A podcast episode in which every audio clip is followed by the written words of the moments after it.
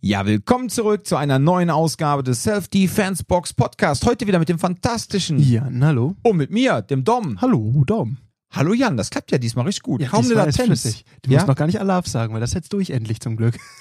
Wieso zum Glück? Eigentlich Ey, ja, ich war am Zülpicher Platz, weil eine Freundin von mir da war. Und ich sollte die quasi einfach nur abholen. Und meine Fresse. Allein sich da zu finden, ist ja schon ein Krampf, ne? Aber dann wieder nach Hause. Boah. Ne. ja, aber Zülpicher Platz ist auch der absolute Exzess. Das ist auch ne? eine Strafe. Ja, das ist so, als wenn du. die sperren alles bis auf einen Zugang, ne? Und dann filzen die dich da auch noch. Ja, das ist so, Zülpicher Platz ist so, als wenn du, keine Ahnung, zu irgendwelchen Hardcore-Christen gehst und behauptest, das wäre das Christentum.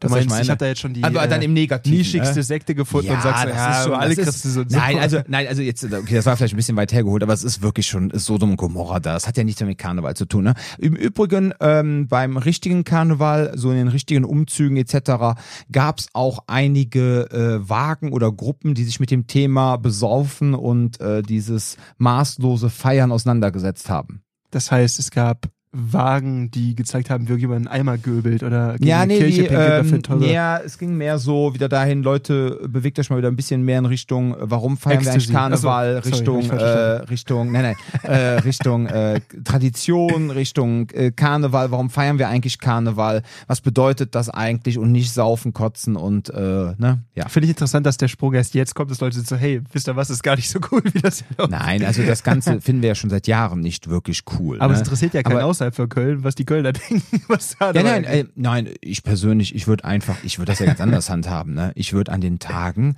das Doofe ist ja, man hat ja vor ein paar Jahren mal, ähm, das finde ich ist ein, ein gewaltiger Fehler, man hat es verpackt als Bürokratieabbau, aber dass wenn man in eine neue Stadt einzieht, dass man sein altes Nummernschild behalten darf. Man meldet sich dann um, hat aber trotzdem noch sein altes, ähm, seine alte, äh, keine Ahnung, sein B, sein äh, HS oder sonst Ja, ich irgendwas hab ja auch noch ein Nummernschild. BN, ich hab auch genau, noch ist ja okay. Genau, aber du hast, aber du hast dann trotzdem an, bist dann trotzdem angemeldet auf Köln, ne? Genau. Damit ist dann halt ein geringerer Verwaltungsaufwand. Aber jetzt mal gerade so in, Be in Bezug auf diese ganze Ökogeschichte und dieses ganze äh, ähm, Abgasdiskussion äh, und so weiter, ne? Da fände ich zum Beispiel absolut sinnvoll, ja, dass man einfach sagt, wisst ihr was, ähm, an manchen Tagen, so wie ich glaube in Athen, an manchen Tagen dürfen in Athen nur Autos fahren mit einer geraden End, äh, äh, Endzahl und an anderen Tagen mit einer ungeraden Endzahl. So. Und man könnte das natürlich auch sehr schön steuern, wenn alle, die in Köln wohnen, auch ein K drauf hätten, dass man zum Beispiel sagt, gewisse Bereiche dürfen mit dem Auto an gewissen Tagen gar nicht angefahren werden, wenn man kein K drauf hat, es sei denn, man ist ein Handwerker. Mhm. So, und dann könnte man ja Handwerk auch. oder Belieferung. Oder Belieferung, so. Und dann könnte man ja sehr schön auch den Verkehr steuern und auch so dieses ganze, ähm, diese ganze Abgasgeschichte. So, und genauso könnte man das auch Karneval machen. Man könnte Karneval einfach sagen, wisst ihr was? Habt ihr kein K auf der Stirn gebrannt, dann dürft ihr hier nicht rein. Richtig. Oder? was? Machen wir einfach Köln zu. Fertig. Das haben die wirklich Ne? da gemacht, überall an den, äh, an den, um die, um die ganzen Hotspots. Äh, es gibt da ja quasi, für die, die Köln nicht kennen, Köln ist ja quasi in so, in so einem Ring. Ähm, Ja, so mehrere Ringe, weil wir In- sind ja in eine Ringen römische. Stadt und das ist halt halt so, ne, Genau. gewachsen. Ja. Und das Ding ist halt, dass an diesen Ringen quasi die alten ähm, Stadttore äh, entlang Mhm. aufgestaffelt sind und da sind dann immer so Plätze drum. Und ähm, diese Plätze sind auch heute immer noch da. Das heißt, die kann man auch immer noch sehen, wenn man an der Straße über die Ringe Mhm. fährt. Also ich weiß noch nicht, warum die Ringe heißen, wenn es um einen Ring geht, aber ist ja egal. Auf es gibt mehrere Ringe. Ja, genau, aber wenn man sagt, man fährt über die Ringe, dann meint man immer nur den äh, quasi Richtig. den Habsburger. Ja, ist der Habsburger, Ulia, Salier wechselt. Ring, das wird ja eins. Das Ah, wird die, okay. es ist ein, also wir haben ja quasi die Innenstadt und dann kommt der erste große Ring ähm, um die alte Stadtmauer herum, die Genau. sie ja damals eingerissen haben, weil Köln Platz brauchte. So. Und äh, weil sie einfach modern sein wollten. Ist ja okay. So, dann hast du, gab's dann halt dieser, dieser Ring und dieser Ring besteht halt aus verschiedenen Teilabschnitte. Und dann heißt der eine halt Ubierring, Salierring, Mhm. all die, die auch mit uns zu tun hatten in der ganzen Geschichte. Ne?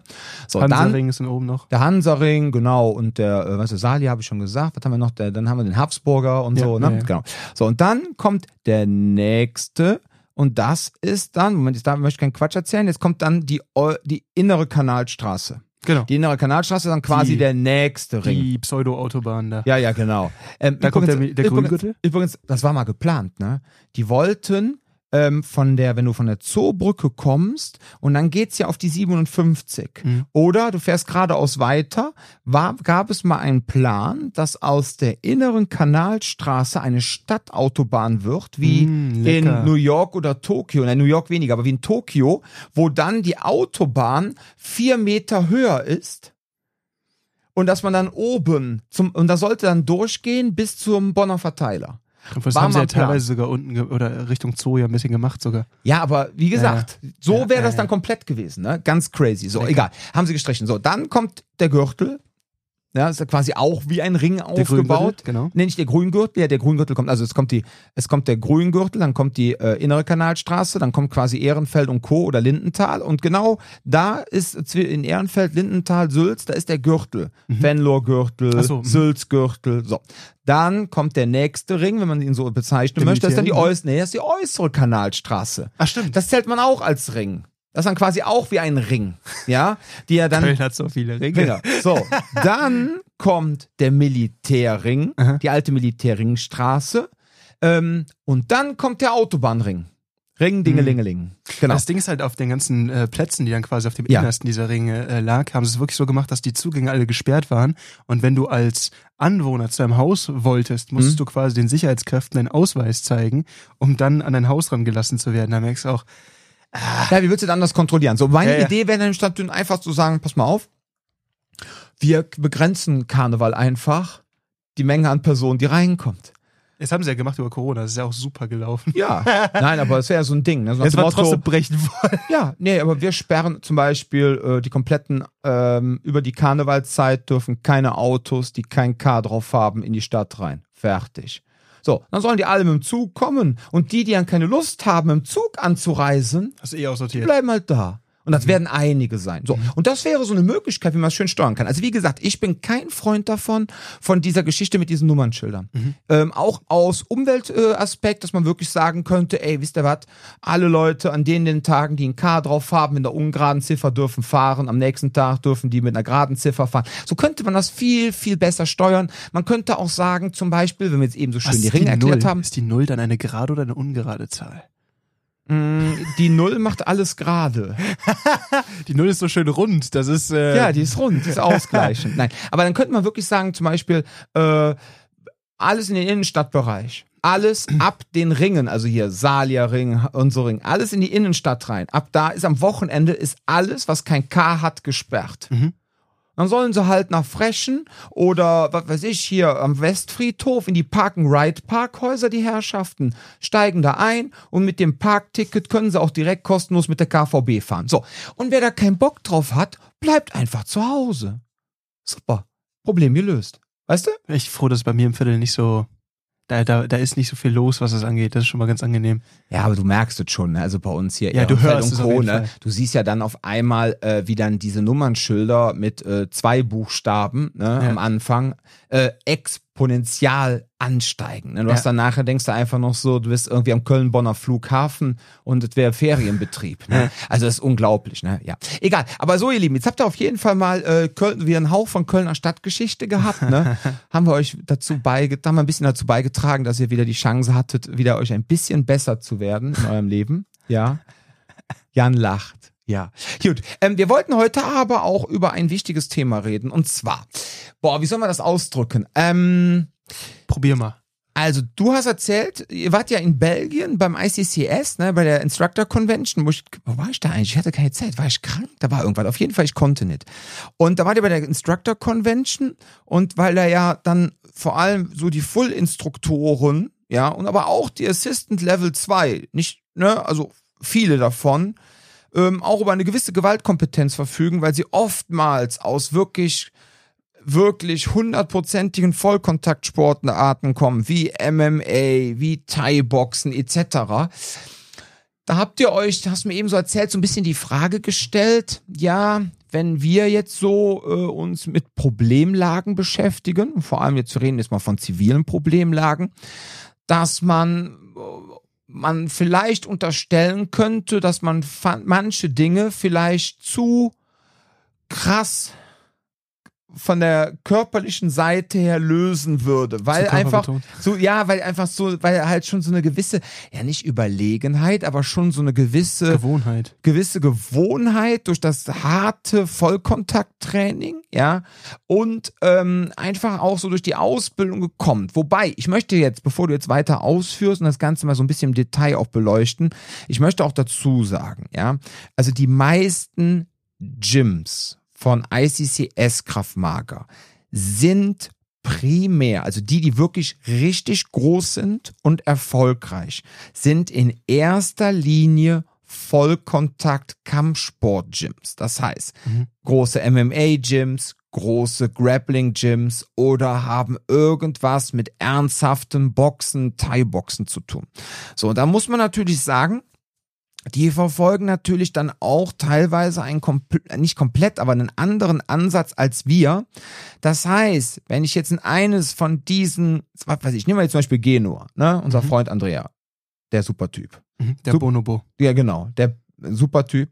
So, wenn du jetzt in das Gym reingehst, ja, Obwohl Bonomo heißt der, ne? Dann der hat wirst einen du- Gorilla drauf. Deswegen Ja? dachte ich gerade an Bonobo. Ach so, okay. Affe, aber nee, Bonomo egal. heißt der. Aber wenn du jetzt zum Beispiel zu dem ins Gym gehst, ne, Mhm. ja, der hat das, übrigens offiziell kein Gym, ne? ja, Das ist alles, das ist alles, alles Freunde. Ja, ja. So. Und ähm, der Punkt ist der, ähm, der Punkt ist der, wenn du jetzt zu dem hingehst, da wird so etwas, was wir zum Beispiel in unserem Kraftmarker Basic anbieten, ja, ist da so weit entfernt wie in Nordkorea Demokratie.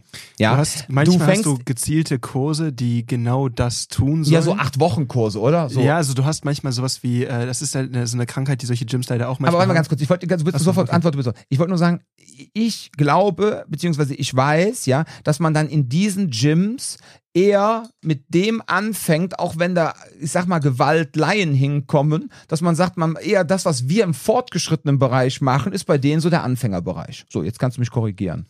So hatte Ähm, ich es aufgenommen, als ich mal mit ihm so gequatscht habe. So ein Mit Andrea? rumgechattet. Ja, ja. Ähm, ja, also äh, im Endeffekt ist es so, du hast ähm, manchmal hast du gezielte Kurse für, wie soll ich das sagen, ähm, unterschiedliche Zielausrichtungen. Also das ist bei MMA-Gyms ja eh normalerweise, dass du sagst, hey, du hast einen Beginnerkurs, du hast einen fortgeschrittenen Kurs, du hast einen Competition-Kurs, so Ja. Geschichten zum Beispiel. Und genauso ist es so, dass äh, in diesen Gyms oftmals so, ein, so eine Art ähm, Raum eingeräumt wird, wo du sagst, okay, hier machen wir wirklich die Basic, Basic, Basic, Basics, ähm, damit du irgendwie mit Menschen, die dann schon irgendwie Interesse haben, aber sich nicht ganz trauen oder wie auch immer. Und dann ist es teilweise, dass du eigene Gyms äh, oder eigene Sessions für sowas hast.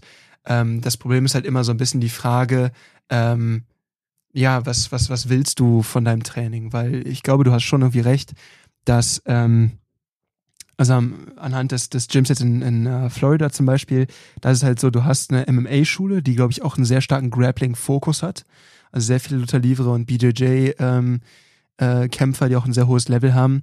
Ähm, aber dann ist halt der Punkt, dass ICCS unabhängig davon ergänzend zum MMA-Training ja auch, aber eben auch unabhängig davon als Selbstschutzsystem da unterrichtet wird. Das heißt, du hast quasi getrennte Einheiten, einmal für MMA und einmal für quasi Straßen-MMA. Das ist so ein bisschen anders aufgebaut. Und ich glaube halt, dass die gerade das ICCS-Training da gezielt in Seminaren machen und dann ähm, quasi das Regeltraining eigentlich MMA ist. Ja, Das, heißt, da wollte haben ich die dann- sagen. Genau. Aber die haben jetzt nicht so wie wir, äh, ich sag mal, so von unseren 400 und paar gequetschten SchülerInnen und was wir so haben, ähm, sind ja so, ich glaube, wir haben so über die Hälfte haben wir Erwachsene und davon würde ich sagen, ist ein Großteil macht da ähm, halt, ähm, ich würde mal sagen, bestimmt 75 Prozent macht das Kraftmager Basic Training, Fitnessboxen, Yoga und vielleicht dann 25 Prozent der Erwachsenen ist dann in den fortgeschrittenen Bereichen, weil wir es jetzt auch extra so geöffnet haben und versuchen, dass die Leute darüber halt so einen Zugang finden zu auch dem, äh, ich sag mal, MMA für die Straße, aber so für die Anfänger, so wo dann auch ganz viel so diese psychologische Seite bespielt wird und Kommunikation und auch viel noch so Combatives-Elemente, wo auch viel im Pratzen geschlagen wird und die Leute erstmal, ne, ich, ähm, also so wie ich damals mit Andrea mal so ein bisschen rumgechattet habe, macht er das jetzt weniger. Gar nicht. Ja, siehst du. Er macht Und das das ist genau das, was ich meine. Ja, so und das ist einfach Also das das, Ding. einzige das ja, auch- Pratzentraining, was du bei Andrea hast, ist wirklich Konditionierung für, für, für Boxkämpfe. ja, siehst du. Ja, also und genau das ist das, was ich meine. Also jetzt könnt, müsst ihr euch da draußen einfach mal vorstellen, wenn die Jungs und Mädels sich dann da auf einer Instructor Convention treffen, da ist dann auch ein gewisses äh, körperliches Potenzial da. Es soll nicht heißen, dass das irgendwie alles durchgeknallte Vollpsychos sind, die sich nur prügeln wollen, ja. Die sind alle super, die sind alle sehr professionell, die sind alle diszipliniert, aber einfach so aufgrund ihres Trainings etc. Äh, ist das lösungsorientierte dann eher ein etwas äh, härterer Ansatz. So und da war halt mal die Frage, ne, wo du meintest, wo dann einfach einer mal meinte, ey, müssen wir eigentlich immer so vorgehen, etc. Es ist vor allem witzig, wenn man darüber nachdenkt, wer die Frage gestellt hat. Wer, Weil, sag mal, wer war das denn? Äh, Michal, ein ehemaliger Fremdenlegionär. Ach so, ja. Sich, dem, dem eins der Gyms in Frankreich gehört. Und der dann halt meinte so, Leute, ihr seid alle auf seinem sehr, sehr gebrochenen Englisch. Ähm, hat einen super interessanten Akzent, weil er quasi mhm. tschechisch stammig ist, glaube ich, mhm, ja. aber dann halt in äh, Frankreich lebt. Und äh, das ist einer der dicksten englischen Akzente, die du jemals gehört hast. Aber super, super cooler Typ. Und äh, der meint dann eben, ja, ähm, äh, wir haben, also folgende Situation. Bei der letzten Convention war es so, äh, dadurch, dass die im November, glaube ich, gelaufen ist, aufgrund gewisser Gegebenheiten, die jeder, der irgendwie mal Nachrichten konsumiert, äh, mitbekommen hat, ähm, war es da halt einfach so, dass äh, es jetzt für israelische Staatsbürger ein bisschen schwer war, das Land zu verlassen. Dementsprechend war es so, dass wir quasi die Convention unabhängig von Scharia organisiert haben. Das heißt, der Fokus war da so ein bisschen mehr darauf, dass die ganzen Full-Instruktoren ähm, quasi äh, Stunden vorbereiten für die, die noch nicht so ein hohes Level hatten. Und da halt eben auch jeder, da jeder auch irgendwie so ein bisschen einen unterschiedlichen Schwerpunkt hatte, konnten die Leute auch jeweils von der Expertise der jeweils anderen äh, Coaches irgendwie profitieren. Das heißt, ich habe, glaube ich, einen sehr starken Schwerpunkt in meinem äh, Unterricht irgendwie auf Boxen gelegt, dass man quasi mit den Leuten daran gearbeitet haben, äh, hat, wie kann ich einen Schüler äh, Sparring bereit machen, und ähm, andere hatten halt andere Fokus-Schwerpunkte. Äh, mhm. Und dann war es halt eben so, dass wir am äh, Sonntag organisiert haben, dass wir Szenarien vorbereitet haben. Das heißt, jeder von den äh, Instruktoren hat sich dann irgendwie ein, zwei Szenarien ausgedacht und die wurden dann quasi mehr oder weniger in den Pott geschmissen und dann wurden da äh, Szenarien rausgezogen. Und das, was halt irgendwann aufgefallen ist, ist, wir haben normalerweise einen etwas fortgeschrittenen mit einem noch nicht so weit fortgeschrittenen Schüler oder halt einen mhm. Coach mit einem äh, Assistant Instructor zusammengepackt und äh, die dann eben in Situationen reingeworfen, die sie selber noch nicht ganz einblicken konnten. Das heißt, die wurden dann erst von Gruppe isoliert, man hat es vorbereitet, die Leute sind reingeschickt worden. Da ging es darum, wie löst man das jetzt das Ganze. Ist ganz cool, weil die sind teilweise echt super kreativ geworden mit den ganzen Geschichten und du musst es echt denken in so Sachen. Ähm, und was sie halt auch ganz gut gemacht haben, ist, sie haben halt auch äh, so gewisse reelle Situationen mit eingebunden oder Umstände mit eingebunden, die du nicht denkst. Es geht nicht nur um eine Person, irgendwo sonst lauert dir noch jemand auf. Das sind so ein bisschen Sachen, die das Ganze ein bisschen komplizierter machen. Und was halt aufgefallen ist, ist gerade Mike und ich sind halt direkt irgendwie mit gezücktem Ellbogen irgendwie verdreschend in die Leute reingerannt. Also bei mir war es jetzt eher so ein Takedown, aber Mike hat halt direkt angefangen, alle zu verprügeln. Und danach wurde halt gesagt, so Mike, das war jetzt alles cool, aber du hast eine Geisel verloren. Sprich, halt eine der Personen, die in der Situation, die, die, die quasi angegriffen wurden, äh, sind irgendwie weggeschleppt worden und er hat das irgendwie nicht so richtig bemerkt, weil er halt zu sehr damit beschäftigt war, jemanden zu verprügeln. So. Und dann merkst du, das ist genau dieser Punkt von, ähm, wo dann gesagt wird, hey, äh, rein technisch, rein auf der Gewaltkompetenzseite super gelöst, aber hat das jetzt gerade das erreicht, was ich eigentlich möchte? Und da hat halt Michal angeregt, ähm, dass, also er sagte, ähm, dass dadurch, dass bei ICCS oft halt, ähm, dadurch, dass also so ein, so ein, so ein, so ein, so ein ähm, Schwerpunkt eben auch in den Workshops zum Beispiel, die Scharia gibt, auf Technik, auf Drills, auf genau diese Seite des Kämpfens gelegt wird und er mal hier und da einen Satz verliert über Strategie und über Awareness, aber das halt in den Seminaren für uns Trainer zum Beispiel einfach gar nicht so stark der Fokus ist, weil wir uns damit auch irgendwie so auseinandersetzen, aber der, der primäre Schwerpunkt eben auch der Trainings ist, dass wir weiter vermitteln lernen. Das heißt, es gibt all diese anderen Dinge, die wir in den äh, Fortbildungen lernen müssen, was halt dazu führt, dass manchmal genau diese Sache eventuell, weil wir uns so wohl mit dem Thema Gewalt führen, einfach dafür sorgt, dass man dann einfach sowas halt auch gewaltsam lösen könnte. Mhm. Und da meint er halt so, das wäre vielleicht keine gute Idee, das Schülern direkt weiterzugeben auf diese Art und Weise. Und das ist, glaube ich, so genau der Fokus, wo, worum es dabei gehen soll. Ähm, wie stark ist das ein Problem, was wir irgendwie im Rahmen von ICCS oder im Selbstschutztraining generell sehen? Ähm, wie stark sehen wir es generell? Wie stark sehen wir es bei uns? Und ähm, was, was kann ein Kunde erwarten, der hier reinkommt, sich das anguckt und sagt, okay, ich will mich jetzt vielleicht gar nicht pflastern, ähm, was kann ich denn hieraus eigentlich mitnehmen? Ja. Okay, äh, ich muss sagen, die, vor diesen Herausforderungen steht ja auch teilweise die Combatives, ja. Mhm. Wenn dann da immer so hart gegen die, ähm, gegen die Pratzen geschlagen wird und man stellt sich immer vor, das wären Menschen und dann werden noch irgendwelche Tools eingesetzt, etc. Und ähm, ja, auch mal so dieses, ähm, ich weiß nicht, Lee Morrison spricht ja immer so von seinem ähm, Level 10 direkt, dass man direkt komplett aufdreht und komplett überdreht und dann Vollgas gibt und dann eher lieber wieder runterkocht und so. Die Frage, die ich mir halt stelle, ist, ähm, wenn dann irgendwelche Gewaltprofis sind, sagen wir halt ein Andrea, ein Lee Morrison, ein Sharia etc., die auch wissen, wenn eine gewaltsame Situation entsteht, ja, und äh, die jetzt wissen, okay, ich muss jetzt volles Programm liefern, weil ich kenne die Situation, ich komme da nicht anders raus, ähm, dass die das womöglich abrufen können, gehe ich von aus. Die Frage ist halt immer, und die stelle ich mir, ähm, auch wenn man jetzt so, so Szenarientraining macht etc., wären die Leute, wenn sie auf der Straße in der gleichen Situation wären, wo sie wissen, dass sie möglicherweise jetzt hops gehen, ja, dass sie wissen, dass sie schwer verletzt werden, dass sie jetzt vielleicht doch vergewaltigt werden und so weiter und so fort, sind die dann außerhalb dieses sicheren Rahmens auch dazu in der Lage, so hart abzuliefern. Jetzt mal komplett losgelöst von ICCS. Grundsätzlich, wenn man sich jetzt mal darauf bezieht, in Bezug, also grundsätzlich bezogen auf das Thema Selbstschutztraining und alle, die dann da so eine krasse harte Linie fahren. Ne? Klar, die Ausbilder, dass die dann schon ähm, gerade in den Bereichen, wo dann auch so ein äh, Scharia oder auch der Andrea gearbeitet hat, ja, und auch andere Personen, die wir kennen, dass man da schon so diesen magischen äh, Einschaltknopf hat, von denen dann auch gewisse Personen immer reden. Nicht unbedingt Scharia, aber Oli redet ja immer so von diesem äh, magischen Knopf, den man ein- und ausschalten kann. Ähm, da ist immer die Frage, ist man dann überhaupt dazu in der Lage als Normalo? Weißt du, was ich meine? Weil wenn dann wirklich der Arsch auf Grundeis geht, ich meine, wenn du jetzt wirklich so auf einmal richtig Panik bekommst und Angst und dann dieses Ding, boah, bin ich jetzt dazu in der Lage, jetzt jemand wirklich in die Fresse zu hauen? Selbst wenn du deinen ersten Kampf im Thai-Boxen hattest, so du hast das erste Mal vielleicht richtig hartes Sparring gemacht, wo du gesagt hast, so wir machen jetzt mal Sparring nach vollen Regeln, ja, wir machen jetzt mal wirklich ein richtig hartes Sparring. Selbst da habe ich schon so oft erlebt, dass dann auch einfach mal die Kraft flöten geht und man einfach gar nicht das liefern kann, was man in einem sicheren Umfeld viel besser hat abliefern können. Ich finde, ähm, ich habe da heute noch ein Video von John Jones gesehen, der äh, nach die alte Koksnase oder was? Ja, genau. Okay. Ähm, der UFC-Kämpfer. Ja.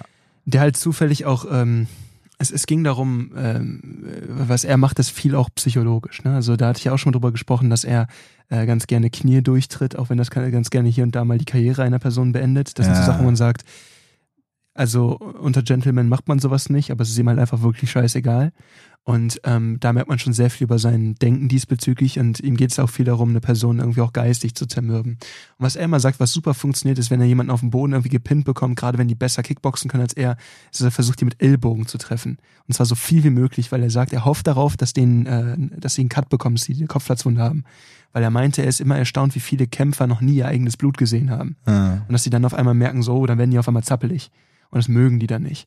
Und ähm, ich glaube, das ist eine Sache, die viele Leute im Rahmen von sowas irgendwie verschätzen oder verklären, weil gerade auch so unsere Freunde, die ja dann hier und da auch irgendwie in gewissen Behörden oder vielmehr auch vielleicht entweder im Wettkampf oder militärisch unterwegs sind, ist halt der Punkt, ähm, es gehört etwas dazu, um sowas regelmäßig und zuverlässig abrufen zu können.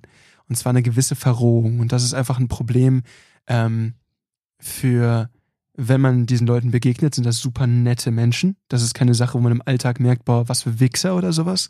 Sondern der Punkt ist einfach nur, damit ich in der Lage bin, ähm, mich auf einen Kampf einzulassen, der quasi gleichberechtigt ist, damit ich das dann alles so abrufen kann, brauche ich ein komplettes, ähm, also entweder brauche ich eine Überlegenheit, die einfach so unermesslich ist, dass ich mir gar keine Sorgen machen muss. Das ist jetzt ein Beispiel von Sharia ganz gerne so ein Thema. Ähm, weil das auch einfach physisch hergegeben ist. Ne? So, das ist so ein Punkt, wo ich sage, hey, mit der Statur und der Kraft wie Sharia ist Kämpfen dann schon fast sekundär. So, ne? der ist, das ist so ein starker Typ, dass der Technik hat, macht ihn nur noch gefährlicher, aber der ist an sich schon ein Problem. Und ähm, dann ist aber das Problem, wenn du dir anguckst, wie funktioniert das, wenn, wenn Leute da in einem Einsatz unterwegs sind, ähm, du sicherst dich so gut wie möglich ab, aber in dem Moment musst du jegliches Empfinden oder jegliche Sorge für eigene Schädigung ausschalten. wenn du das nicht tust, funktionierst du nicht. Und das ist halt das Problem bei der ganzen Geschichte, wenn man dann halt sagt, okay, und dann legt man hier den Schalter um. Das, was diese Leute da machen, ist einfach sämtlichen Selbsterhalt ausmachen und einfach nur Aggression steuern. Und da ist halt die Frage, ist das unbedingt jetzt für den Selbstschutzkontext ein gesundes Thema? Ja, also ich äh, finde halt einfach, man muss da so ein bisschen ein Gefühl für bekommen, ähm, was ist das, was ich aus so einem Training für mich rausnehmen möchte. Und das ist ein Spagat, der gar nicht so leicht zu machen ist. Auf der einen Seite muss man den Leuten, um sie wehrhaft zu machen, ein Gefühl dafür geben, dass sie sich selber auch als ähm, äh, jemanden sehen können, der wehrhaft ist. Aber gleichzeitig die Frage halt, ist das, also ist auch so eine komplette Aggression, ein, ein, ein Verwerfen der eigenen Selbsterhaltung für jemanden, der vielleicht gar nicht das technische Know-how und oder die physische Kompetenz dafür besitzt, eine sinnvolle Strategie. Und das ist halt immer eine Sache, die man, die man da, da muss man sich hinsetzen und echt mal fragen, wie möchte man das für seine Kunden oder für seine, für seine Trainees irgendwie angehen. Ähm, und das ist, glaube ich, genau die Frage, die sich ein Selbstschutztrainer da stellen muss. Die Frage ist ja dann auch wieder, was benötigen denn deine Kunden, die du hast? Ja, mhm. dich damit dann auch wirklich mal eine Ist-Analyse zu machen, eine Bedarfsanalyse und dann mal zu überlegen, brauchen die das denn überhaupt? Ja, A finde ich jetzt zum Beispiel nur ganz kurz sehr schön, dass zum Beispiel jemand wie Scharia jetzt nicht von irgendeinem Kram anfängt rumzuerzählen mit Schalter umlegen etc. Ja, sowas höre ich meistens dann auch wirklich von irgendwelchen Gewaltspezies eher aus dem zivilen Bereich, die nie beim Militär waren, ähm, weil irgendwie äh, der Scharia, glaube ich, auch weiß, was es bedeutet, den Schalter umzulegen und diese Zivilisten meistens nicht. So, ähm, die Frage ist jetzt, um wieder darauf zurückzukommen, ähm, was brauchen denn eigentlich unsere Kunden? So, und dann ist die Sache die, äh, leben die in einem derart schlimmen Umfeld, dass sie äh, diese Verrohung, ja, das, was auch unseren Ausbildern, ja, aus so einem Scharia unglaublich viel gekostet hat, weil er sagt ja selber, er leidet auch unter PTBS und den ganzen Scheiß, ja. Ähm, Rudi erzählt, er leidet unter PTBS und das sind die Leute, die dann halt ähm, auf den Knopfdruck sagen können, so, jetzt kann ich alles abrufen und ich weiß jetzt ganz genau, worauf es ankommt und ich kann jetzt liefern. Aber die Frage ist, was hat das die beiden jetzt zum Beispiel, ja, weil wir mit denen gut dicke sind, ja, ein sehr freundschaftliches Verhältnis verhören. Was hat die beiden das gekostet, menschlich und körperlich, also seelisch und körperlich, weil sie sind ja immer noch gute Menschen, um Gottes Willen. Aber seelisch und körperlich hat das die einiges gekostet, ja. Ich habe jetzt auch wieder gesehen, ähm, ja, äh, Scharia, ne, hat ja auch so krass abgenommen gehabt, letztens nochmal, ne. Ja, mittlerweile ist er auch wieder ein bisschen stabiler geworden, ne. Mhm. Das ist auch immer so dieses Ding. Das schwankt bei ihm, das, das ist wieder schwankt. ein bisschen weniger, ja, ja. Ja, ja, das ist einfach so, auch so dieses Ding, ne, ähm, äh, dann, haben, dann wird wieder ganz wenig geschlafen, dann ist er tagsüber wieder sehr, sehr müde, ja, mhm. dann ballert er sich wieder die ganzen Energy äh, rein, ja, so, ähm, um halt dann wieder mit der Müdigkeit klarzukommen, so, das sind ja nur die netten, kleinen Begleiterscheinungen, was da noch tiefgehender in ihm abgeht und warum er nicht schlafen kann, darauf wollen wir jetzt gar nicht eingehen, aber das sind ja dann letztendlich so Menschen, ähm, ne, die dann auf Knopfdruck sagen können, so jetzt lege ich den Schalter um, weil sie es oft genug gemacht haben. So, und jetzt muss man sich die Frage stellen, müssen das unsere Endkunden überhaupt? Ja, wo lebt ihr? Was macht ihr?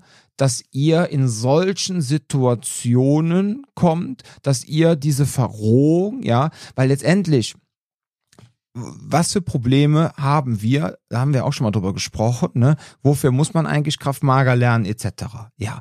Die meisten Probleme, die wir haben, ist irgendwie sexuelle Belästigung, ja, sexuelle Dominanz, irgendwie solche Sachen, die sehr insbesondere leider bei Frauen passieren, ne, weil es einfach mehr hetero-Arschlöcher gibt als äh, homosexuelle Arschlöcher. Es ist einfach so. Und dann sehr viele heterosexuelle Männer einfach sich schlecht verhalten gegenüber Frauen. Somit gibt es unglaublich viele sexualisierte Gewaltübergriffe. Ja, dann gibt es halt noch die Sachen, äh, man ist irgendwie besoffen in der Kneipe, ähm, es geht um irgendwelche Territorialdominanzgehabe, ja. Und natürlich, da muss man halt aufpassen, ähm, wie oft passiert es, dass man halt auf einmal Überschneidungen hat äh, mit Menschen aus anderen Lebenswirklichkeiten. Ja, gerade, und dann sind wir wieder beim Thema, 15 bis 25, wenn man feiern geht und dann hat man so einen Schmelztiegel von Menschen aus verschiedenen Lebenswirklichkeiten wie geht man damit um? Oder du bist im Ausland und kennst die kulturellen Begebenheiten, in denen du dich bewegst, einfach stumpf. Richtig. Das kann es auch geben. Aber das kann es ja auch, genau, das kann es ja auch sein. Aber die Frage ist halt, was ist jetzt so das Hauptproblem, was man hier so hat? Ja. So, und dann ist die Sache die, ich bin dann der Meinung, wenn man dann ein reguläres Kraftmager oder auch gerne ein Kraftmager-Training, wie wir es dann machen für die Fortgeschrittenen, also MMA für die Straße oder halt ein Kraftmager-Basic-Training macht, ja. Man darauf achtet, dass man äh, gesund ist, dass man sich vernünftig ernährt, ja, dass man äh, fit ist, dass man auch von der Körperlichkeit her eine gewisse Ausstrahlung hat und eine gewisse Präsenz. Und wenn man sich dann an dieses Ganze hält, was wir in den Kraftmager Basic Kursen alleine schon unterrichten, ja, hilft das schon in den meisten Situationen für den Alltag.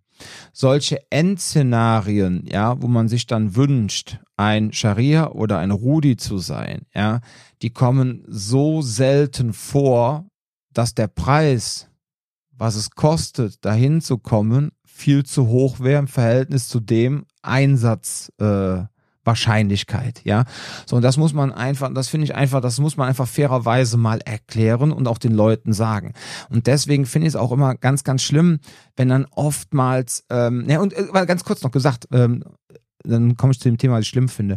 Zum Beispiel haben wir ja einen Kunden, ne, der liebe Ele, ne, der auch schon in unserem Podcast war. Ja, war in Australien im Urlaub, ähm, war in der Situation, dass eine Person von zwei Personen böse angegangen wurde aufgrund seiner sexuellen Orientierung.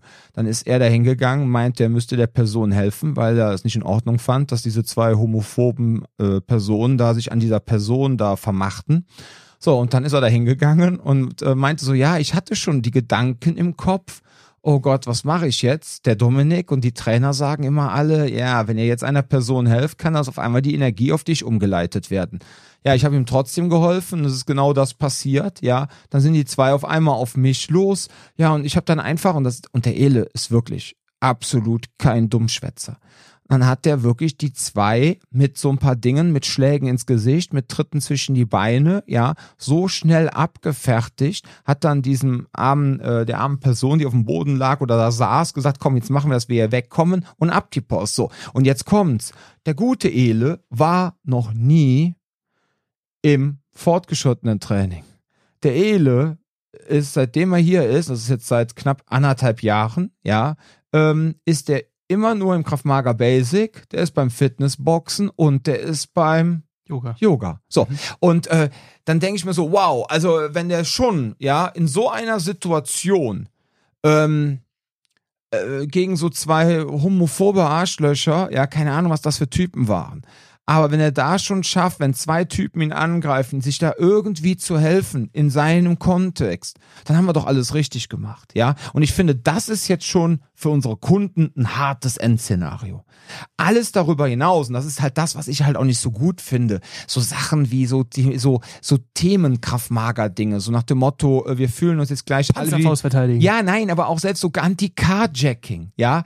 Natürlich ist das lustig, wenn wir sagen, weißt du was, wir stellen uns jetzt mal auf den Parkplatz, einen alten Fiesta, ja? Und jetzt machen wir zweimal Grappling im Fiesta oder MMA im Fiesta und kloppen uns da drin. So wir zwei als Trainer voll geil. Aber jetzt mal die Frage, wo passiert denn das? Ja, oder es kommen Typen mit Pistolen, ja, oder es kommt hier wirklich, wie du schon sagst, mit der AK-47, oder es kommen mehrere Angreifer und mehrere haben ein Messer.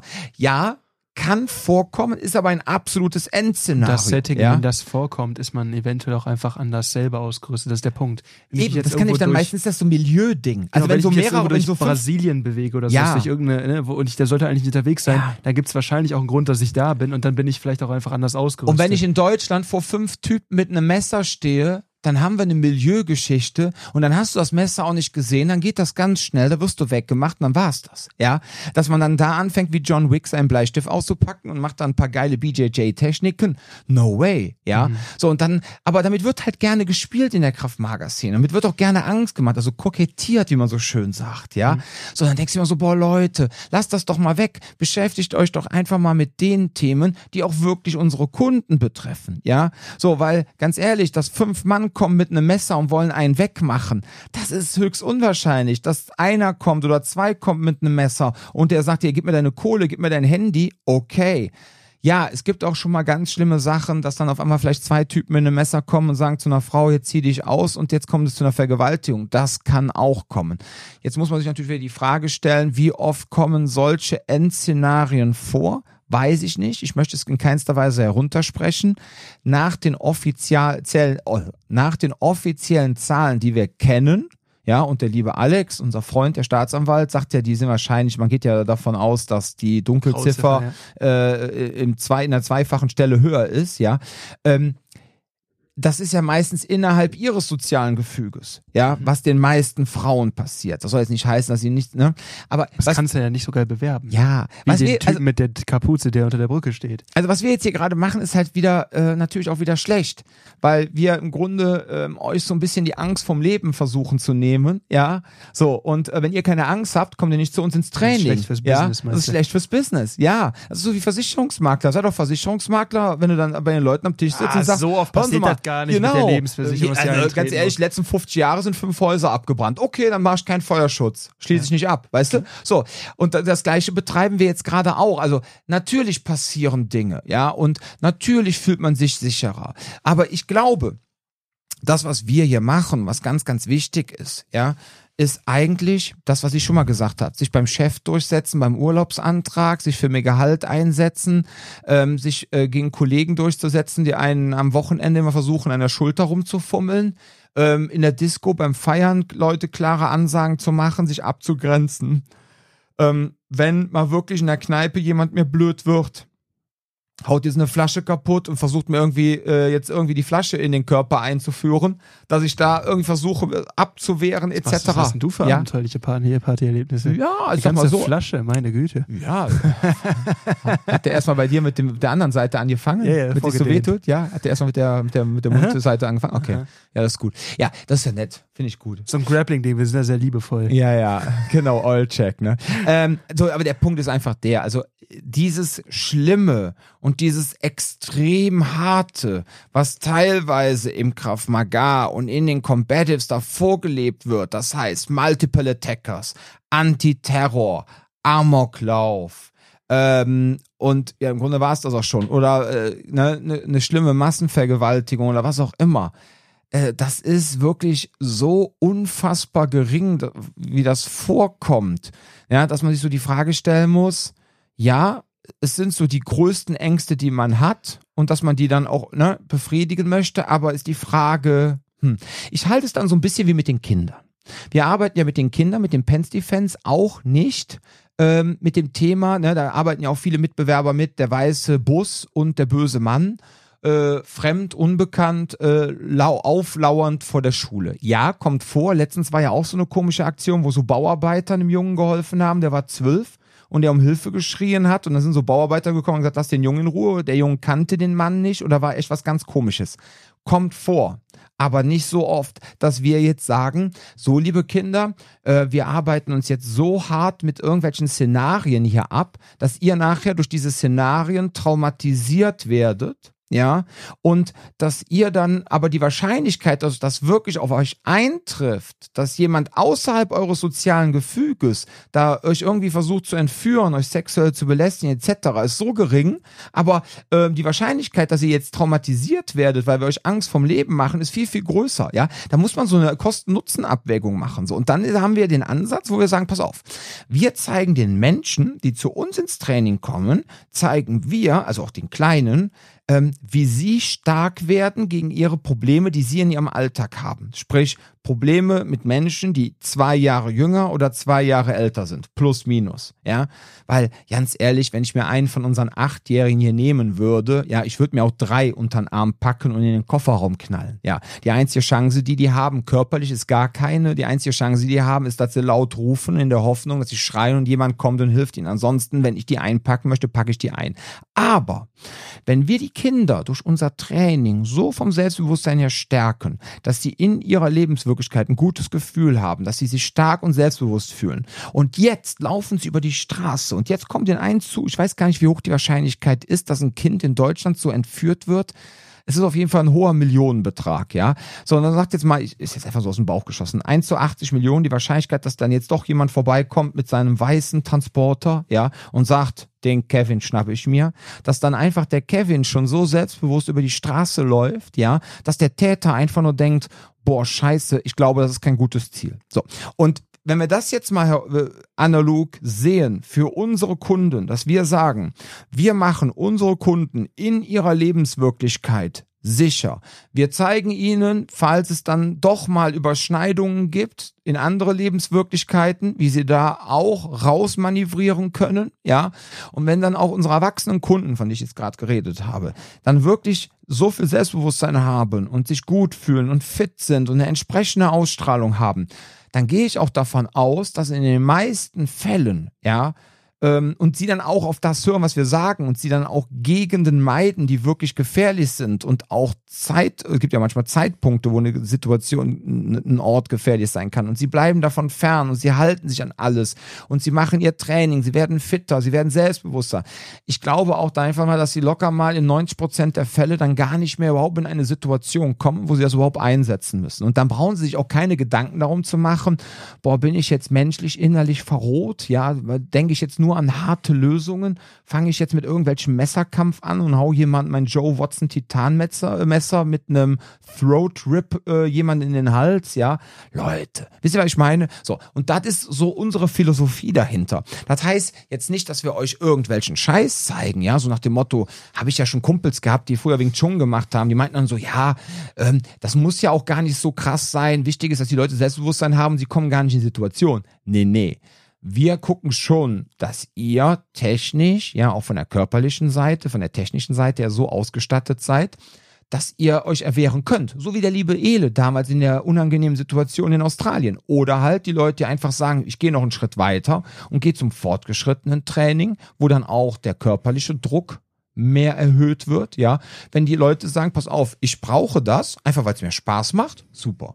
Wenn Leute sagen, ey, ich brauche das auf beruflichen Gründen, super, ja, dann kann man da freiwillig hingehen. So, und da wird natürlich dann auch schon etwas noch intensiver gearbeitet, ja. Aber dennoch bin ich der Meinung, und da kannst du ja jetzt gerne noch was zu sagen, weil du bist ja äh, mit Mike zusammen so ein bisschen äh, und natürlich auch mit Micha, der macht das ja montags, aber donnerstags und dienstags bist du ja mit Mike zusammen quasi für die Fortgeschrittenen da. Ich glaube, dass trotzdem bei diesen Menschen in eurem Training A keine Verrohung eintritt. Keiner von denen sucht dann die, den Streit, den Ärger und keiner von denen wird dann da irgendwie den Schalter umlegen und macht auf einmal den schwer traumatisierten Berserker. Nee, also ähm, Verrohung ist da immer so eine Sache, das findet ja auch in Stadien statt. Aber das Problem ist halt auch erstens, wenn ich mich damit auseinandersetze, überhaupt mal jemandem ins Gesicht zu hauen, ist das eine Verrohung, die stattfindet. Das heißt, ja. in dem Moment, in dem ich das so ein bisschen tue, ne, aber der Punkt okay. ist halt auch da. Dann bin ich schon verroht. Dann, dann ist ja schon, da ist ja schon ein Prozess äh, abgelaufen. Aber ähm, was ich halt sehr wichtig finde, ist, man merkt schon, dass ähm, wenn ich anfange, wirklich ein bisschen zu kämpfen, wenn ich anfange mit Sparring, wenn ich anfange mit, ähm, mit, mit Druck, ähm, also ich glaube, die Sachen, die mir persönlich am besten getan haben, ähm, um meine Kampfbereitschaft zu verändern, sind zum einen halt hartes Sparring. Ähm, auch jetzt nicht unbedingt nur hier, ne, sondern jetzt auch irgendwie, ähm, als ich in Israel war, als ich, ne, irgendwie generell überall, wo man halt MMA kämpfen kann, ist das halt eine Sache, wo man, wo man sich da so ein bisschen ausprobieren kann.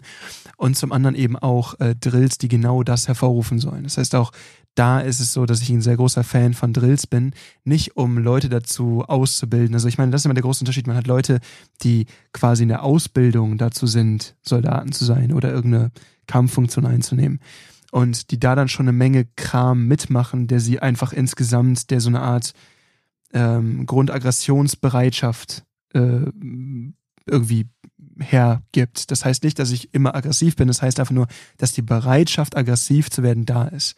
Und dann ist aber der Punkt der Verrohung, und ich glaube, das ist das, wo sich dann Leute schon eher darüber Gedanken machen würden, ähm, wenn ich Leuten weh tue, was macht das mit mir? Äh, oder halt Leute, die sich daran gewöhnt haben, anderen Menschen weh zu tun. Und ich glaube, das ist immer genau der, der, der springende Kurs, äh, der springende äh, Punkt dabei. Das sollte natürlich eigentlich nicht stattfinden. Ne? Also gerade auch das, wenn ich das im Training regelmäßig mache und ich breche irgendjemandem die Nase, dann mache ich was falsch, weil da lernt mhm. keiner von uns was bei. Deswegen, da ist halt auch der Punkt, wo man sich immer fragen muss, Äh, auch bei den, bei den ganzen äh, super harten Combative-Leuten äh, und so muss man sich immer fragen, erstens trainieren die nachhaltig, weil ähm, wenn ich mir halt bei jeder einzelnen Stunde irgendwie Band reiße, dann ist es halt auch nicht so richtig nachhaltig. Zum anderen, und das ist immer noch der Punkt, der dabei ein bisschen schräg ist, wenn ich es realistisch halten will, dann muss jemand verletzt werden. Oder ich halte es als Training so locker, dass man sagt, hey, es ist eine Vorstufe. Das heißt zum Beispiel wie mittelleichtes oder leichtes Sparring, eine Sache, die ich zum Beispiel gerne und häufig mache, einfach weil es einen sehr großen Lerneffekt hat.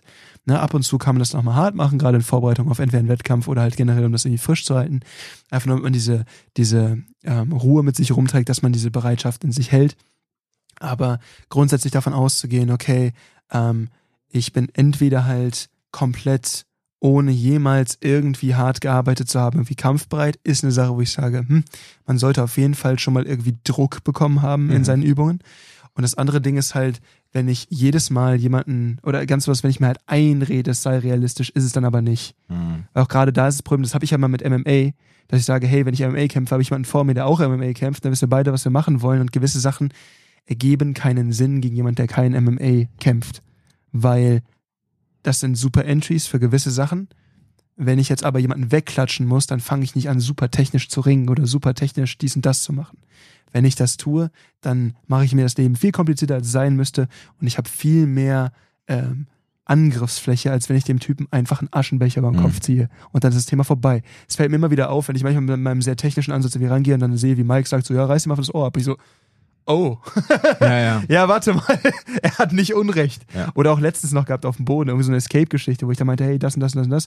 Ist eine super Geschichte, funktioniert immer. Aber Mike einfach so, ja, ich hau immer von meinem Knie gegen den Kopf, bis er umkippt. Ich bin so, ja, das ist eigentlich ein guter Ansatz. Ja, ja. Und da merkst du einfach, ähm, wieder die, den Bezug zur Realität zu behalten, ist da auch gar nicht so einfach. Das heißt, ich glaube, es, es braucht ein wenig Training mit Druck. Und wenn man das schon als so Verrohung bezeichnet, dann ja, das ist ein notwendiges Maß an Verrohung, was im Training stattfinden muss. Ja.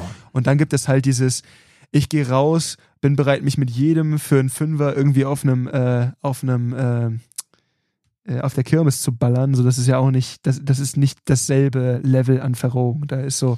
Also Verrohung wäre für mich so, wenn fünf Typen in einer Messerfolie stehen, du ziehst ein Messer und denkst einfach jetzt so, okay, jetzt mache ich euch kalt. Ja, du wirst äh, halt garantiert wenn du, wenn getroffen. Du dann, ja, ja, aber wenn du dann wirklich dann mental das, das jetzt aushältst, dass da jetzt fünf oder drei mit einem Messer stehen, du hast ein Messer und du jetzt wirklich bereit bist, die Jungs auszuknipsen. Ähm, das wäre für mich wirklich ein extremes Bereitschaftslevel und ein extremes Mindset-Level, wo ich so denke, okay, ähm, da könnte man auch von Verrohung reden, weißt du? Mhm. Jetzt, ich weiß nicht, also, man, also. Aber dieser Druck ist am Anfang immer da, das ist nämlich das Wichtige auch dabei. Also selbst bei Menschen, die ähm, die Gewalt auch als, als, als auf jeden Fall super Mittel ansehen, um sich im Alltag durchzusetzen. Ähm, dieses Gefühl von, ich werde super nervös, weil es wird jetzt körperlich, das hat jeder am Anfang. Mhm. Das geht irgendwann dann weg. Und das ist das Ding, da wird es dann gruselig, wenn du halt merkst, okay, irgendwie ist es jetzt Normalzustand. Und das sind auch die Jungs, die sich ganz schlecht wieder in den Alltag irgendwie integriert bekommen. Wie beim Sex, wenn du nicht mehr aufgeregt bist vorher. Das ist dann halt nicht mehr dasselbe, ne? Ja. nee, aber es ist ja, genau es ist so, einfach so, dass du einfach denkst, ja, es, es ist normal. Ja, ja, ich glaube, dass dann, ich glaube, man könnte da schon sagen, dass dann da schon eine Verrohung eingetreten ist. Also in dem Augenblick, wo du vor solchen Situationen nicht mehr so krass aufgeregt bist und einfach dann auch liefern kannst, was ja auch in einem professionellen Kontext auch Sinn macht. Ja, ich finde es aber das auch ein bisschen schräg, weil wenn man sich jetzt zum Beispiel anguckt, dass äh, meine Level 1 Prüfung damals mhm. in Relation zu, ich habe ja gestern noch mit Charé gesprochen, äh, dass er meinte so, ah, warte mal, weil jetzt durch die ganze Geschichte ist ja dann nochmal eine Prüfung rausgefallen. Also er meinte so, hä, warum hast du das Level noch nicht? Ich so, ja, weil du warst halt irgendwie beschäftigt. Und dann meinte er so, ja, das müssen wir mal langsam ändern hier. Und ich meinte so, ja, aber ich, ich freue mich darauf, dass es noch ein Jahr dauert. Weil wenn ich dann die Prüfung abliefer, dann kann ich da richtig liefern. Ne, so alles, was ich jetzt in Zeit bekomme, wird trainiert, alles, was ich an Zeit bekomme, wird da aufgebaut und alles, mhm. was ich an Zeit bekomme, wird am Ende besser aussehen. Das heißt, da ist jetzt auch einfach der Punkt von wegen, da finde ich schon langsam spannend, mich selber zu prüfen. Ein Punkt, von dem ich gar nicht gedacht hätte, dass ich da im Rahmen von Kampfsport irgendwie hinkomme. Aber da finde ich das schon langsam wieder spannend. Das ist auch irgendwo eine Form von Verrohung, weil der Punkt halt ist, was ich hier mache, muss jetzt nicht jeder unserer Kunden hier machen. Nee, das ist ja nicht Sinn will. der Sache. Ich meine, für mich, ich muss dann anderen Zugang zu haben, weil ich das ja auch irgendwie unterrichten soll. Mhm. Ja. Das heißt, da glaube ich einfach, dass ähm, Ne? Es ist halt immer die Frage, so was ist der Anspruch an, an das, was ich da machen möchte? Will ich in der Lage sein, mich jedem kranken Wichser einer Bikerbar gegenüberzustellen, zu sagen, ich mach dich jetzt weg und ja. äh, wie auch immer. Roadhouse Teil 3. Genau, und das ist halt der Punkt, das ist halt, was viele Leute, glaube ich, nicht verstehen, Mit die sich Mike nie gepflastert Jan. haben. Mike und Jan. Das Problem ist, was viele Leute, glaube ich, nicht verstehen, die sich noch nie gepflastert haben, ist halt so, in dem Moment, also ich glaube, manche Leute haben das Gefühl, wenn ich gewaltkompetent bin, dann kriege ich nichts ab. Und das ist nie, wie Gewalt funktioniert. Nee. Gewalt ist immer zwei Leute, die sich, wenn die sich wirklich wehtun wollen, dann ist das nicht sauber. Ich habe das heute noch irgendwie gemerkt, ich habe mit jemandem gegrappelt, der äh, das erste Mal da war. Ja, gut. Ne? Und habe dann gemerkt, so, der, der hat die ganze Zeit so rumgezuckt, ne? Da war ich so, Ja. wenn ich da jetzt reinhüpfe, ne, ich könnte ihm jetzt wehtun, aber will ich ja nicht. Und dann ist es für mich doppelt schwer gewesen, irgendwie da reinzukommen. Nicht, weil er gut war, sondern einfach, weil er so rumgezuckt hat, dass es für mich schwierig war, ihn da Ja, ja. geführt irgendwie äh, zu kontrollieren. Ja, das ist ja das, was ich auch letztens gesagt soll jetzt kein Rumgeprolle sein, aber was ich letztens mal erzählt habe mit dem, äh, wenn ich BJJ-Sparring mache, ja, auch wenn jetzt da jemand meint, mein Neon Belly, er müsste dann da so ein, so ein Sweep machen, wo dann beide Knie auf meinem Bauch sind, er müsste da irgendwie auf meinem Bauch rumturnen und müsste da irgendwie meinen Dickdarm von außen wie so ein Osteopath mit seinem Knie massieren. Das ist so eigentlich mit das Unangenehmste, was es gibt, plus halt irgendwelche Würger am Kiefer, ja, so wie damals McGregor Mhm. quasi abgeschlagen hat. Ich So, habe heute wenn noch einen ins Gesicht gefressen, der war auch nicht lecker. Ja, so, so war- ein Wangenknochenhebel, der war auch ja, richtig ja, ekelhaft. also, asozial. Gut, aber ganz ehrlich, ich persönlich finde das jetzt, aufgrund dessen, was ich früher beim Thai-Boxen gemacht habe, ich war jetzt auch nicht der krasse Kämpfer, um Gottes Willen. Aber ihr wisst alle, wo ich war. Ja, ich war da der Quotendeutsche mit noch drei, vier anderen Jungs. Und das ist in keinster Weise rassistisch gemeint, aber das war halt wirklich so ein Laden, wo jede Menge Kurden und äh, hier weiß ich nochmal so Osteuropäer, Russen etc. waren, ja. Und da ging die Post ab. Da habe ich wirklich die Prügel meines Lebens bekommen. So und ich muss ganz ehrlich sagen, ähm, wenn ich jetzt äh, zum BJJ gehe, ja, ist das für mich Wellnessurlaub. Ich empfinde das noch nicht mal als Gewalt, weil ich einfach nur so denke, so nach dem Motto, ja, weil ich die ganze Zeit denke, geil, kein Ellbogen in die Fresse, kein Knie ins Gesicht. Ja, Ja, da ich weiß, du mal den richtigen abbekommen, du. ja, Wenn da natürlich. jemand Bock drauf ja, hat, das wenn ist schon er, richtig ja, unangenehm, du. ja, ja, wenn er wirklich, ja gut, äh, dann musst du halt, und das ist halt wieder der Punkt, wenn jetzt wieder jemanden hast, der auch richtig Gas gibt, dann musst du halt auch richtig Gas geben, ja. Genau. Aber das Schöne ist halt, es sind halt auch schon Leute aufgeregt, wenn sie BJJ machen, wenn sie, was weiß ich, das soll jetzt nicht böse sein, aber ich benutze jetzt mal äh, Fabio, äh, hier so äh, Fabios Begriff, so Daddy's Wrestling machen, ja. Selbst da sind die schon bei aufgeregt. Weißt du, was ich Ja. meine? So. Und das ist ja auch okay. Das ist ja super, dass die nicht so abgestumpft sind in ihrer Birne, ja. Ja. Aber ich denke mir die ganze Zeit so, geil, kein Ellbogen in die Fresse, kein Tritt ins Gesicht, kein Low-Kick gegens Knie, ja. So. Das Einzige, wo ich so immer so denke, ah, jetzt bitte keine Verletzung, wenn mir irgendeiner so einen Fußhebel ansetzt oder irgendwie sowas. Oder irgendwie anfängt an Die mein Knie geht. Genau. Wo du so denkst, oh nö, das muss jetzt aber nicht sein, ne? Also, äh, nicht, dass ich jetzt Angst habe, aber ich einfach nur denke, Die oh nee. Verletzungsgefahr ist einfach Diese da. Verletzungsgefahr, das muss jetzt nicht sein. Aber es ist nicht mehr so. Also wie gesagt, wenn ich, ohne Scheiß, wenn ich jetzt zum MMA-Sparring gehe ähm, und ich würde mit jemandem MMA-Sparring machen, wäre ich wieder viel, viel aufgeregter als jetzt beim Grappling-Sparring. Ja, wenn du jetzt so einen jungen, 25-jährigen, volltrainierten Spritzer hast und du zu dem gesagt, jetzt machen wir mal Vollspeed, dass das natürlich auch einen Eindruck hinterlässt und auch wie eine Urgewalt auf einen wirken kann. Klar. Und dass du dann mal einen Hüftknochen in der Fresse hast, mal eine Schulter in die Fresse oder dass da irgendwie so ein Scheiß macht, dann einen Daumen oder was auch immer, vollkommen klar, will ich auch gar nicht in Abrede stellen. Ich persönlich empfinde das aber irgendwie trotzdem nicht so schlimm wie. Ja, ja, mach, mach mal, mach mal BJJ-Wettkampfvorbereitung, dann weißt du, was ich meine. Ja, das ja, ist klar, aber ich- scheiße. Du denkst, du stirbst, weil die versuchen dir mit jedem Hauch Luft wegzunehmen. Ja, das ist, das ist Du kriegst Panik. Ja, nee, Ganz die, einfach. also, da krieg ich, also Panik kriege ich da nicht, aber es ist unangenehm. Ich denke manchmal, auch wenn ich manchmal so, auch so mit so 80 Kilo Typen, also die so 20 Kilo leichter Mhm. sind, ne, die legen sich auf einen drauf, wie auch unser Björn, unser alter Trainer, der Lagerström, ne, der Luther Livre Trainer. Auch, der war ja immer so sehnige 80 Kilo, ne, oder vielleicht Ja. 75. Wenn der in der Sidemind, Sidemind, Side Mount auf mir draufgelegen hat, Ja. habe ich das gedacht, habe ich gedacht, ich wäre in einer Bücherpresse. Das ist so Was ein bisschen gemein ist, was gewisse Leute äh, denken, was illegal ist, ist aber gar nicht illegal. Es Dieses Würgen am Hals. Nee, du hältst ihm einfach Mund und Nase zu. Ja. Das ist so ein Teil, das ist bei uns ganz normaler Teil der Wettkampfvorbereitung. Und dann merkst du auch so Sachen wie äh, dieses Springen von Neon Belly in Side Control. Du kriegst mit jedem Stoß, kriegst du Dampf ab und dann hält dir jemand Mund und Nase zu. Du denkst, du stirbst. Das ist richtig kacke. Also, das ist halt der Punkt. Es kommt nur auf das Level an, auf dem man es macht. Und wenn man halt sagt, okay, so auch wie beim Kickboxen, du sagst so, hey, eine Runde Sparring im Unterricht ist normalerweise ganz entspannt. Aber wenn man dann sagt, okay, hier geht jetzt gerade um irgendwas, dann wird das auch immer sehr, sehr unentspannt. Und das ist nämlich auch mein Problem. Dann immer, wenn ich jemanden so vor mir habe, der dann irgendwie das Be Bedürfnis hat, sich zu beweisen, ist immer so ein bisschen schwierig, weil auf der einen Seite ist es dann so, okay, die Runde sollte jetzt hier einfach abgebrochen werden, weil es, Ja. es geht jetzt hier gerade nicht weiter. Also ganz wichtig, in meiner Trainerfunktion natürlich überhaupt nicht. Aber so, wenn man einfach irgendwo mit. Wenn du ne, selber mal so- trainierst, ja, ja, ja. wenn man einfach selber mal irgendwo auf der Matte steht, einfach mal mittrainiert oder so. Und dann halt merkt, okay, da ist jetzt gerade irgendjemand sehr bedacht darauf, sich zu beweisen. Das ist ja der Punkt, okay, ich kann das jetzt entweder Ähm, weil technisch lösen ist ab irgendeinem Punkt immer so ein bisschen schwierig, wenn die halt mit sehr viel Dampf reinlegen. Das ist halt der Punkt, okay, entweder ich fahre jetzt diesen Punkt der Verrohung hoch und sage halt, halt, okay, jetzt muss ich dem wehtun, was halt immer schlecht ist. Hm. Oder du beendest die Runde, aber es ist manchmal ein bisschen tricky dazwischen, weil sonst frisst du halt die ganze Zeit nur. Das habe ich ja letztens auch gehabt, dass ich einfach nur mit jemandem war ein bisschen mehr Druck. Ich habe ihm einfach einen sauberen Low-Kick gezogen und noch nicht mal mit der Absicht, ihn zu verletzen, Mhm. aber der ist dann auch noch rumgehumpelt. Da merkst du dann auch, ne, Ja. so, war jetzt auch nicht Absicht, aber passiert dann einfach mit Druck. Also ich muss jetzt sagen, wenn ich jetzt hier so sitze und über mein Leben nachdenke, finde ich es tatsächlich, geschlagen und getreten zu werden, schlimmer als gedrückt zu werden. Ich finde es am schlimmsten, wenn du äh, stumpfe Gewalt auf den Kopf bekommst. Ja, ja, ja. weil da schon ist auch die unangenehm. ja, ja. Langzeitgeschichte ist da das Ja, Problem. ja, ja, ja, ja, das ist schon. Ja, das ist doch jetzt hier, wer heißt er nochmal? Strickman hat sich doch so ein Ding gelappt. Hast du mitbekommen?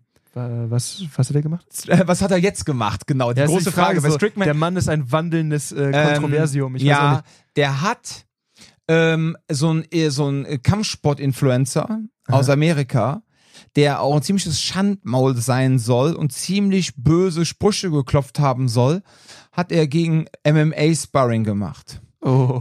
Ja, er meinte zu ihm so, wir machen irgendwie fünf Minuten Runden. Ja, aber das, das, die Sache ist die. Also Strickland hat mal wieder wirklich den Oberassi raushängen lassen. Ja, also ja, er das ist war aber auch einfach ein Oberassi. Ja, aber das weiß man, wenn man sich mit solchen Leuten anlegt. Ja, also pass auf, der Typ, also erstmal für den Influencer, ja, Respekt, dass der die Eier hatte, überhaupt da reinzugehen. Ja, erstmal dafür dicken Respekt. Eier dann hat oder er- lebensmüde? Ja, ich weiß es nicht. Ähm, auf jeden Fall, ich glaube, ja, ich weiß nicht, sein, Lebens, seine, sein Leben war ihm nicht so nah. Auf jeden Fall, was haben die gemacht? Also, da hat der Strickland erstmal, die ersten zwei Minuten, ist der nur so rumgelaufen und hat alle Schläge von dem Typen bekommen. Ist ausgewichen, hat sich mal von dem schlagen lassen und meint so, guck mal, du Wurst, du kannst mir gar nichts. Keiner deiner Schläge ist wirklich hart und so weiter. Der Typ ist aber auch locker mal 20 bis 25 Kilo leichter als und es, Strickland. und es ist ihm scheißegal, wenn du mit ihm mal redest über das ganze Thema. ja, der ist ja als Kind auch verprügelt worden wie Nicht nur Hund. das, ne? sondern er meint halt so, ja- das ist genau die Basis seiner Karriere, dass er einfach meint, so mir ist das scheißegal, ob ich gehauen werde oder nicht. Ja, ja. Das ist ja wie bei Mike, ne? Richtig. auch egal, so, und ähm, ja, und dann meint er so, oh, ab Minute drei werde ich dich ficken. Ab Minute drei wirst du äh, dein Leben äh, anders betrachten Bereuen. und so weiter. Bereuen, genau. Und dann war irgendwie zwei Minuten rum, wenn ich das richtig bekommen habe, meint er so, so, ach komm, ich habe keinen Bock noch länger zu warten. Und dann hat er den Typ in zehn Sekunden ausgeschaltet. Aber der hat dem, und deswegen fällt mir das gerade ein, die hatten keinen Kopfschutz an. Ich weiß, kann jetzt auch nicht so viel schützen, aber der hat dem so harte Dinger unter Volllast zum Kopf geschlagen Ja. wo du einfach nur gedacht hast, Alter, ich weiß nicht, was er gesagt hat, aber äh, ganz ehrlich, äh, also wenn er jetzt nicht gerade deine Familie an Nordkorea ausgeliefert hat und die werden jetzt gerade alle gefoltert, ja, in, äh, irgendwo da im Norden äh, Koreas, äh, gibt es jetzt gerade keinen Grund, warum du das hier gerade machst oder wenn er jetzt keines deiner Kinder angepackt hat. Der ist da wirklich, der hat den da das Dinger verpasst. Telekommunikation, das ist das Problem. Ja, ja, und ähm, dann ist sogar jemand von außen, einer der Zuschauer, aus dem Strickland Gym dazwischen gesprungen, um den von dem Influencer wegzuholen. Du kannst jemanden totboxen. Ja, und das war auch der Edmond, der äh, hier Ring-Life-Typ. Ne? Ist ja- Ich finde den auch sehr sympathisch. Ähm, verfolge den schon seitdem er 30.000 äh, Dingens hat hier, seit äh, 30.000 Abonnenten, Follower. Genau, der hat auch mal so ein paar Tipps gegeben zum Thema Selbstverteidigung. Fand ich alle sehr schlau, fand ich sehr clever von ihm, was er da von sich gegeben hat. Und ähm, zwischendurch, wenn ich mal Zeit habe, gucke ich mir den an und der meinte auch so, also ganz ehrlich, Leute, höchst bedenklich. Der hätte ihm ruhig ein paar richtig harte Dinger zum Körper geben können, äh, von mir aus sonst was, aber nicht zum Kopf. Diese Ja, Langzeit. Ja, ja, weil die hatten wirklich nur MMA-Sparringshandschuhe an. Und du weißt, was das bedeutet. Äh, Sparring-Handschuhe oder Wettkampfhandschuhe? Nee, nee, Sparring, aber Okay, aber trotzdem. dicken. Ja, Aber trotzdem sind die halt deutlich, das sind halt- sind acht das- bis zehn Unzen. Ja. Acht bis zehn, Es je gibt die auch nachdem. als 14er, aber ja. Hat, das ja. war, glaub mir, es waren keine Dinge. 14er. Wenn es waren, waren es 10. Und dann von jemandem, der 25 Kilo schwerer ist, unter Volllast die Dinger zu der es fangen. professionell tut und auch den ganzen Tag nichts anderes trainiert, ja. Ja, also Weil das da- hat er auch selber letztens noch gesagt, dass er, er wurde gefragt, wie ob er sich jetzt im Ringen etwas besser vorbereitet, also Mhm. der, der Disziplin Ringen. Da meinst du, ja, ja, ich habe sehr viel Ringen äh, trainiert, aber Hauen macht mir einfach viel zu viel Spaß. Und dann merkst du so, wie der tickt. Ja, ja. Der ist halt gaga, der Typ. Naja, er ist ja selber auch schwer verprügelt worden ne, als Kind. Und seine Mutter hat er mitbekommen, wie die ja von dem, äh, ich weiß nicht, ob der Vater oder der Stiefvater war. Ja, der ist halt so ein bisschen, ne, der hat so ein, Ja, manchmal hat man so das Gefühl, er hat so ein bisschen die Seiten gewechselt, ne? Manchmal werden die Opfer noch zu größeren Opfern, äh, im schlimmsten Falle, wenn da nicht irgendwie Hilfe eintritt und manchmal werden die Opfer zu Tätern. Bei ihm habe ich so das Gefühl, er ist so ein bisschen zumindest im Ring zum Täter geworden. Schubumkehl. Ja, ja, genau, so ein ist ohne Scheiß. Also, ich meine, super lustiger Typ, wenn du ihn hörst und super, ne? Aber das ist halt das Ja, du Problem. darfst es wo nicht du merkst, ernst nehmen. das ist ne? halt das Problem, wo du einfach merkst, so, da, da fehlt dann halt einfach genau das ist dieser Punkt, wo du merkst, hey, wenn Gewalt so ein Mittel der Kommunikation wird, dann bleibt da nichts mehr übrig. Ja. Das ist halt ein Problem. Ja, und er ist halt die totale Verrohung, muss man ganz klar sagen. Also das ist für mich dann einfach die Speerspitze der Verrohung, weil der einfach auch dann wirklich wie so ein kranker Irrer da sich zwei Minuten von dem Typen auch schlagen lässt etc. und dann so sagt, so jetzt gleich fangen wir an. Ja, das war echt psychomäßig. Ja, Ja. musst du mal gucken. Gibt's ganz viele auch schon Reactions zu äh, im amerikanischen Bereich, wo man auch diesen Influencer anscheinend besser kennt, hat man so in den Kommentaren und auch teilweise bei den Reactions weniger Mitleid mit ihm. Bei den Deutschen, wo man glaube ich den Influencer weniger gut kennt, äh, äh, kommt die menschliche Seite der YouTuber doch so ein bisschen zum Vorschein. Es ist immer Phase, ist ja immer schwierig zu sagen, so ich habe da kein Mitleid oder so, weil es halt so ist, das soll halt einfach, es ist halt einfach nicht, wie, wie so Dinge zu laufen haben. Ähm, ich denke mir einfach nur so, boah, ganz ehrlich, da, da gehört schon aber auch eine Menge Dummheit zu, sich da auch mit den Ringen zu stellen. Also, es ist jetzt nicht so, als ob das irgendwie eine Sache wäre, der irgendwie stumpf ausgeliefert gewesen wäre. Zu jeder Zeit hätte er das irgendwie abbrechen können, habe ich das Gefühl. Ja, aber er stellt sich damit rein, er macht irgendwie auf dicke Hose, er provoziert ihn, er kommt dann auch noch wirklich dahin, ne, wo ich mir denke, äh, also wenn dir dein Ego das wert ist und dann sagt er auch noch, anstatt jetzt irgendwie technisches Sparring, sagt er so, ich hau dem jetzt auf die Schnauze. Und äh, also all diese Barrieren, so es gab so viele Momente, wo man hätte sagen können, hey, weißt du was, vielleicht ist das hier keine sonderlich gute Idee. Ja, wo der, Aber auch der nein. Influencer hätte sagen können, pass auf, ich entschuldige mich bei dir. Ja, Oder er hätte auch einfach sagen können, so ich will nicht mehr. Weißt Ja. du, an jedem Punkt, bis er gesagt hat, so, jetzt bin ich dran. An jedem Punkt bis dahin, wer hätte aussteigen können. Ja, ja. Es ist da so ein Punkt, wo ich sage, so, ja, es ist, es ist schlecht, dass es passiert, aber mir fällt es da wirklich schwer, Empathie aufzubringen, weil ich sage so, hm, Ja, em, em, em, Edmond meinte dann halt einfach so, das Problem wäre halt, ähm, wegen, auch wegen Langzeitschäden. Deswegen komme ich auf die ganze Geschichte, ne? Ja, ja. Weil die Kopftreffer waren echt ich hätte schwer. immer ein paar Low-Kicks drücken sollen, die, da kannst du auch nicht mehr laufen, ein paar Tage. eben. Erziehungs-, also pädagogischer Wert ist auf jeden Fall Ja. da und du bist danach nicht, Ja. äh, Oder hätte ihm einfach die Bauchmuskeln blau geschlagen. boah, aber auch das ist echt, wenn da so eine Milz irgendwie. Ja, schön auf die Zentrale, nicht auf die Milz. Aber du weißt, was ich meine. Irgendetwas, was nur nicht so den, hart auf den, den Kopf. Vagus malträtieren, schön auf, das Ja, Sol, auf den Solarplexus Ja. ballern. Ich zeig dir jetzt gleich mal das Ding. Ich zeig dir mal das Ding. Es geht schnell. Es sind 10 Ei, Sekunden, die haben wir noch. Und dann denkst du dir dann einfach nur so, Alter. Naja.